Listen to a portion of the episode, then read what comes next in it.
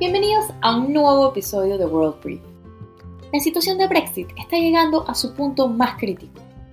Esta semana, el primer ministro Boris Johnson anunció que de no llegarse a un acuerdo antes del 15 de octubre, los británicos estarían listos para levantarse de la mesa de negociaciones.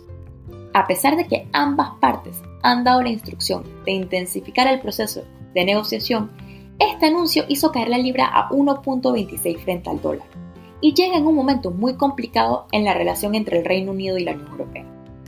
Hace unas semanas, la Unión Europea inició acciones legales contra los británicos, ya que los mismos se rehusaron a quitar las cláusulas más controversiales de la ley interna de mercado.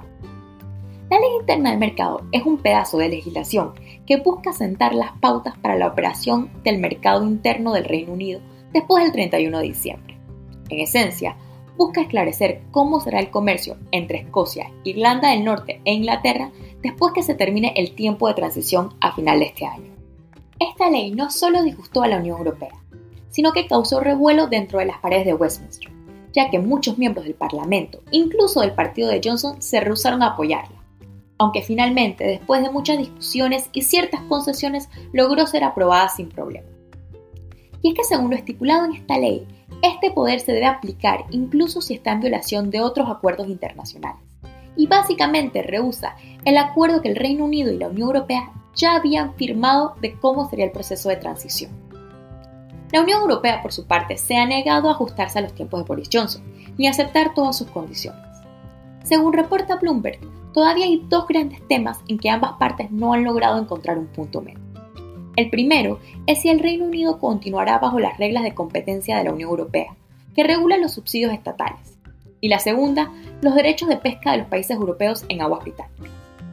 Si ambas partes no logran llegar a un acuerdo, el Reino Unido saldría del bloque sin tener las reglas claras de cómo será su relación con su mayor socio comercial, lo que significaría fronteras, tarifas y regulaciones impuestas de un día para otro. La economía británica mal podría aguantar semejante golpe. Actualmente el Reino Unido está atravesando por una contracción económica debido a la pandemia. Pero según un estudio publicado por London School of Economics, las repercusiones de salirse del bloque sin acuerdo podrían ser, a largo plazo, más severas que las del COVID-19.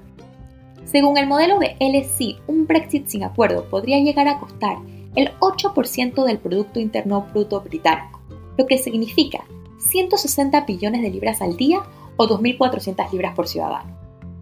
Y es que salirse del bloque europeo sin acuerdo podría incluso hacer la recuperación económica todavía más complicada e impactará al Reino Unido por los próximos 20 años. Por ahora, se espera que el Producto Interno Bruto británico se contraiga un 1.7 hasta el 2022 por los efectos de la pandemia. Un Brexit sin acuerdo solo intensificará la crisis actual. Esto fue World Brief. Por favor, síguenos en redes sociales en arroba World Brief en Instagram, Twitter y Facebook.